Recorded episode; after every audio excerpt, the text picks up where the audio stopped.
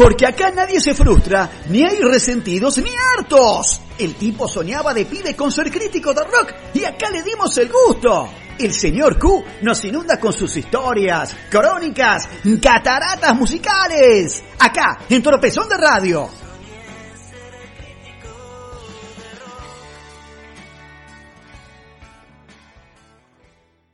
Y sí, ya sé, que vengo hablando del fin de Charlie García, del nacimiento de Say No More, pero ¿hay una fecha exacta?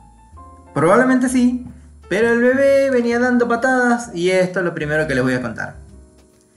A mediados de 1995, Charlie comienza a trabajar en la banda de sonido de la película Geisha, dirigida por Eduardo Raspo. Cuando Charlie presenta sus composiciones hechas entre Buenos Aires y Madrid, el director las escucha y rechaza de plano el proyecto. Así que Charlie termina viajando a Londres a reunirse con el terapeuta Ken Lawton, recomendado por Robert Fripp, el líder de King Crimson, nada menos, para tratar sus problemas de adicciones y su descontrol de estrella de rock nene. Acordaron un viaje de Lawton a Buenos Aires para iniciar un tratamiento terapéutico de un mes de duración, que García abandonó a los nueve días, dos de los cuales dejó encerrado al inglés dentro de su departamento y se llevó la llave. Ahora sí, Say No nace el 20 de enero de 1996 en el velódromo de Villa Gesell. Un Charlie mal descansado y sin medicar que sobre el escenario dice de su guitarrista el negro García López, es un mal amigo que lo incita al alcohol y las drogas. Su compañero reacciona y le pega una trompada. La tensión sobre el escenario se traslada al público. García derriba torres de iluminación y parte del sistema de sonido revolea guitarras por doquier. Por si fuera poco, en ese momento el gobierno de la provincia de Buenos Aires, entre paréntesis Cabezota Dualde, se encontraba realizando la campaña Sol sin drogas. Charlie utiliza el lema irónicamente y dice, mejor que Sol sin drogas es drogas sin sol. Todo termina en un juzgado en la localidad de Dolores, en donde se le inicia una causa y el músico debe declarar ante un juez. La causa luego queda archivada, pero la imagen pública de Charlie se ve seriamente afectada. Tras el bochorno, en marzo, Charlie viaja a España con las canciones que venían del fallido Proyecto Geisha y otras composiciones en mente, radicándose en la casa de Andrés Calamaro. En ese momento se impone una frase de su hijo Miguel, el Constant Concept, por lo cual, la creación de una obra es continua, modificando, en este caso, el contenido de las canciones que conforman el álbum constantemente, en busca de la perfección deseada por el artista, o sea, el concepto. Así, Charlie empezó grabando su disco en los estudios Fairlight de Madrid durante maratónicas sesiones de 3 o 4 días enteros, con 5 ingenieros de sonido que iban rotando por turnos dentro del estudio. Regresado a Buenos Aires, en La Diosa Salvaje el ritmo de trabajo era exactamente el mismo. Y se apiadaron los músicos que participaban de la grabación. La Mopue Pumer, Mario Serra, Rino Raffanelli, los hermanos Di Salvo, Más Calamaro, Claudio Gavis, Edelmiro Molinari, Alejandro Medina, Nito Mestre, Mavi Díaz, el amigado Negro García López, etc. En noviembre de 1996, al fin se edita Say No More, oscuro, denso, turbulento, desgarrador, dicho por Charlie. Incomprensible para la opinión que la gente tenía de Charlie García. Paisajes instrumentales, canciones que a veces terminan abruptamente o no tienen estribillos, o casi sin letra, con capas de sonidos, dos baterías que suenan al mismo tiempo, más capas de teclados, instrumentos que entran y salen, no se puede adivinar quién toca en cada canción, pero dentro de ese barro aparente aparecía el oro de una hermosa canción que Charlie escribió para Miguel. Cuchillos.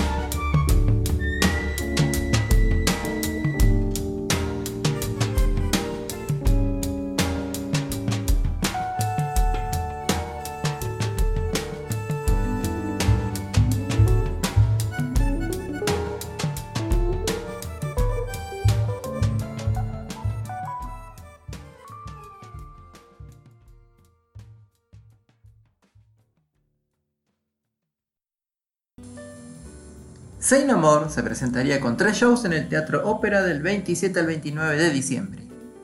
Pero mejor que lo cuente Sergio Marchi desde su libro No digas nada, editado en 1997.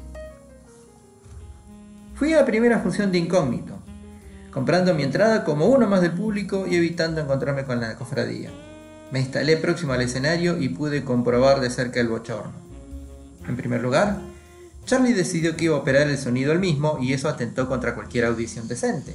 No porque él no pudiera encargarse de una consola, lo cual había hecho algunas veces, pero sin estar al mismo tiempo tocando, sino porque todo venía mal barajado de entrada.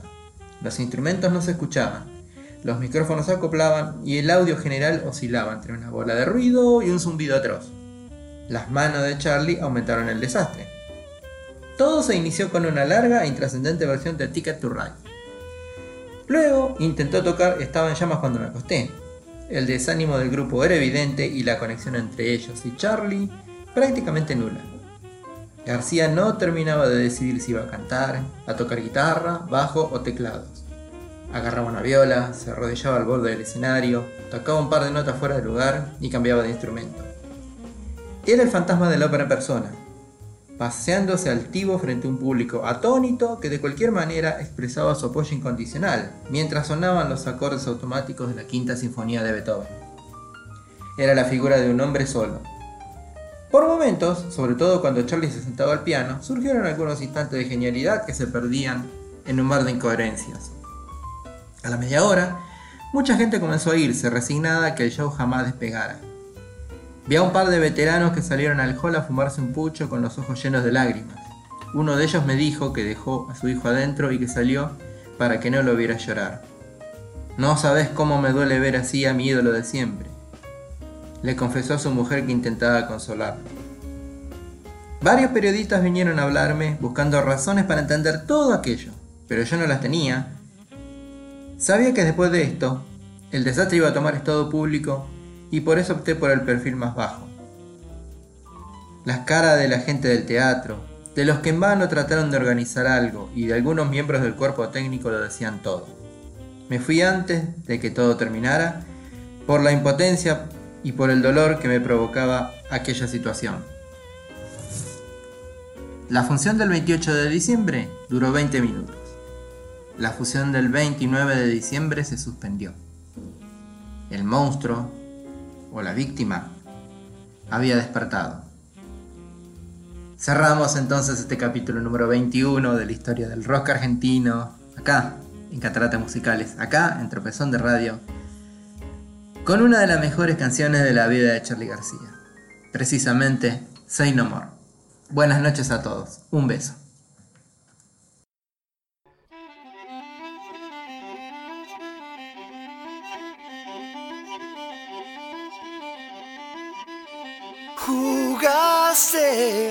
Mentiste, fallaste, no viste quién soy, quién soy.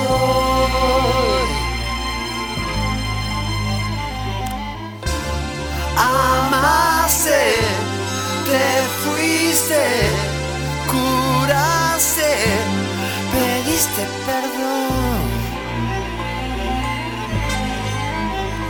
Perdón. Alguna vez algo tenía que pasar. No sé si lo entenderás. Yo siempre estuve aquí. No sé qué hiciste en mí porque mi vida es tan triste. Yo sé que existe la voz.